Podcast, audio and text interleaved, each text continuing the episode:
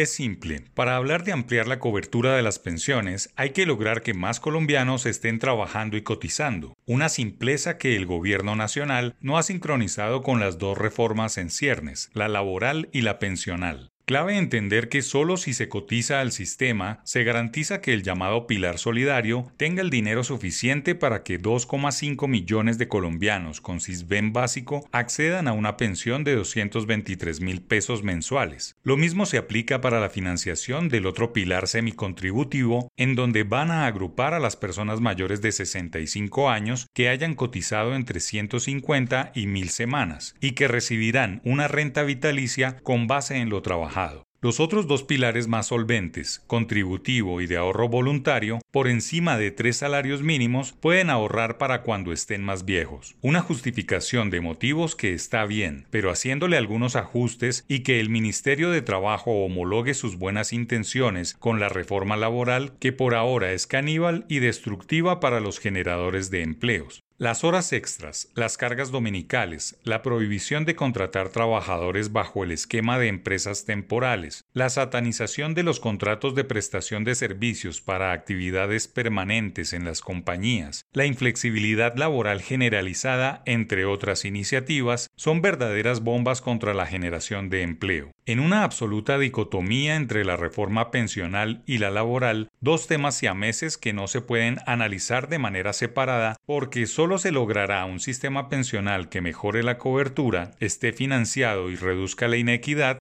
si hay generación de nuevos empleos formales. El problema es que la reforma laboral, tal como está escrita, desincentiva al sector productivo a generar nuevos puestos de trabajo por la elevada carga para fiscal y tributaria, al tiempo que contradice a la ministra de Trabajo, Lorines Ramírez, quien ha manifestado que bajar costos laborales no supera la informalidad ni sube el empleo